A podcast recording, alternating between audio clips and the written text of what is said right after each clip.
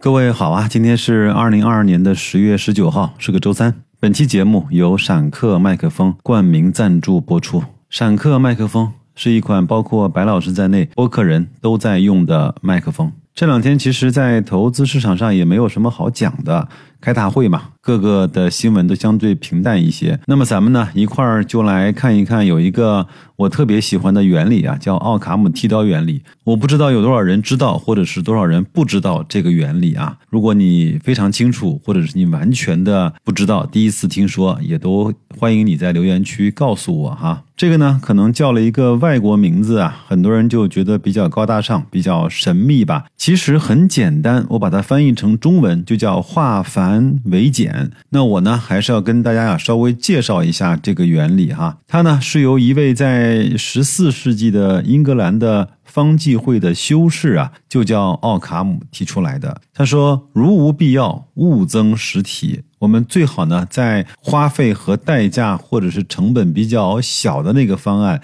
去解决那个问题，才是最好的那个方案。当然，当时呢有一定的历史背景，这个呢我就。”不跟大家做介绍了啊，也有点枯燥。有兴趣的话，各位可以去查一下奥卡姆修士这位人啊。这个其实我们相对比较好理解啊，就是简单的未必是最好的，但是最好的一定是最简单的。我们从几个方面来说啊，像生物界呢，存活时间更长，或者是穿越了各个的年代或者是周期的动物呢，一定是相对比较简单的。太大型、太复杂，对环境。的需求啊，过分严苛的动物啊，很可能在繁衍或者是生存待续的这个路程上走的不会太远啊。从产品设计啊，尤其是最近这十几年卖的好的、能够流传的、能够在全世界去散播的和销售的产品啊，往往是那些单款大爆量的这样的产品，像手机里的苹果、汽车行业的特斯拉，以及呢，甚至在体育行业啊，能够超越耐克和阿迪的安德玛，在零售行业独树一帜的开市客，其实都在遵循着这样的一个法则。可能很多人都不知道啊，白老师。跟科沃斯有非常好的合作关系。我记得在三年前吧，我到科沃斯去交流，正好他们一个营销总监来跟我们介绍科沃斯。当年呢，我是提出了一个问题，叫为什么科沃斯的型号有如此的多？它核心的功能不就是扫地吗？不就是擦地板吗？为什么需要造这么多长相差不太多、完全不一样的型号呢？可能当时科沃斯的 SKU 有上百个，一般人根本就分不清楚。那么这样的话就很难啊，在客户的心智中出来一个单款的大爆品。当然，我相信不是我的这个问题啊改变了科沃斯，这也是他们整个内部啊有的一个共识。从大概一两年前呢就开始在。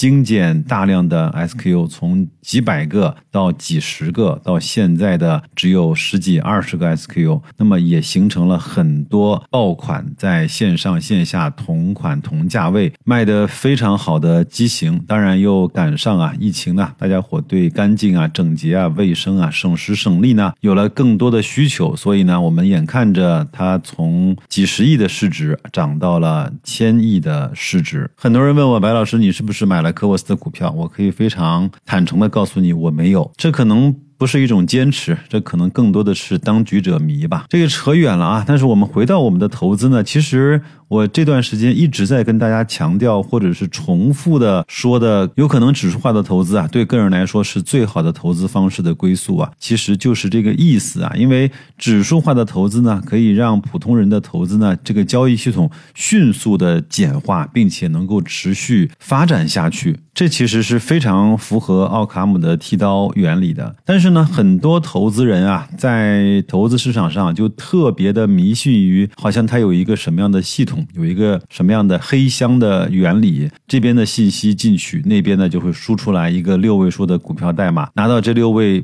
数的代码之后呢，去买这个股票就能够获得很好的收益。所以你看，在投资市场上那些传奇的人物呢，好像都是从选股啊、压中大牛股啊，十倍、二十倍的收入来的。但是其实。那个东西呢，真正才是我们个人投资者所不能够去复制，甚至不能够去效仿的，因为你很难能够界定的清楚，到底什么是运气，到底什么是实力，到底什么是被媒体所宣扬的，到底什么是幸存者偏差。其实我们所熟知的这些著名的、伟大的投资家或者是投资机构啊，他们的方法都很简单，就像巴菲特的伯克希尔哈撒韦，他的持仓每个季度都在同步给大家，非常简单，就是那些公司。现在来看，苹果占了他百分之四十的仓位。那像桥水的达利欧，他们的全天候的政策，其实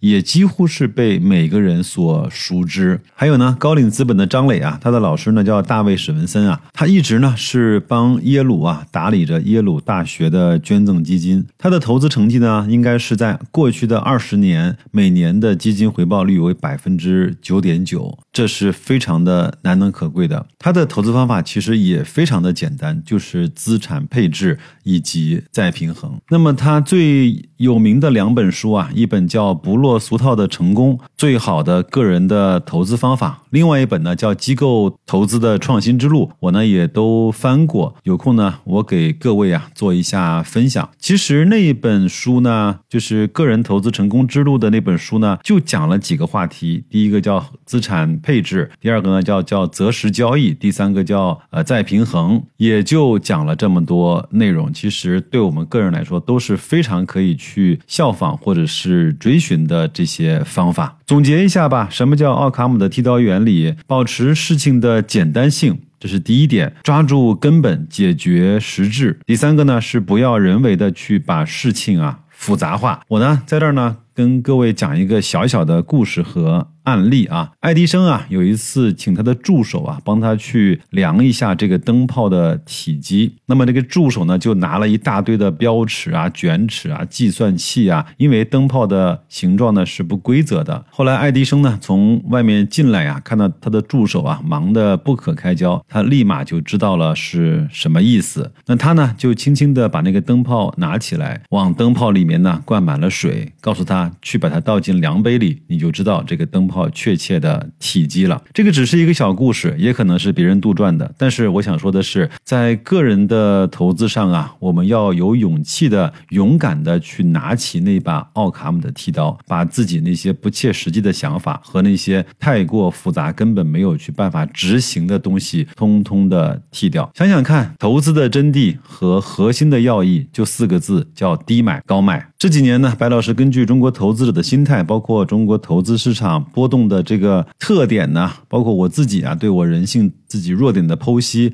又加了四个字，叫“辅以网格”，叫低估的时候买入，震荡的时候网格，高估的时候卖出。基本上，我认为就能够解决百分之九十个人投资者的问题了。而做好这百分之九十的人能做好的事情，有可能啊，就会让你停留在整个投资市场啊那个前百分之十能够赚到真金白银的人的群体里面。如果各位您感兴趣，愿意。和白老师一起啊，去遵循这个极简的投资方式，获得那个最实在的收益的话，公众号“大白说投资”在底部对话框输入“社群”就可以啊，跟我们几百位小伙伴一起爱智求真了，好吧？最后呢，白老师想送给各位两句话呀。我相信最近这几个月，包括整个今年年度啊，整个的投资的形式，对很多人来说都是深深的一万点伤害啊。但我还是想说啊，我们要知道那句话，行情呢。永远是在什么时候形成的？永远都是在绝望中形成的，在犹豫中前行的，对吧？我以前在外面露营的时候呢，其实晚上十点钟、十二点钟、一两点钟，不是天气最冷的那个时间。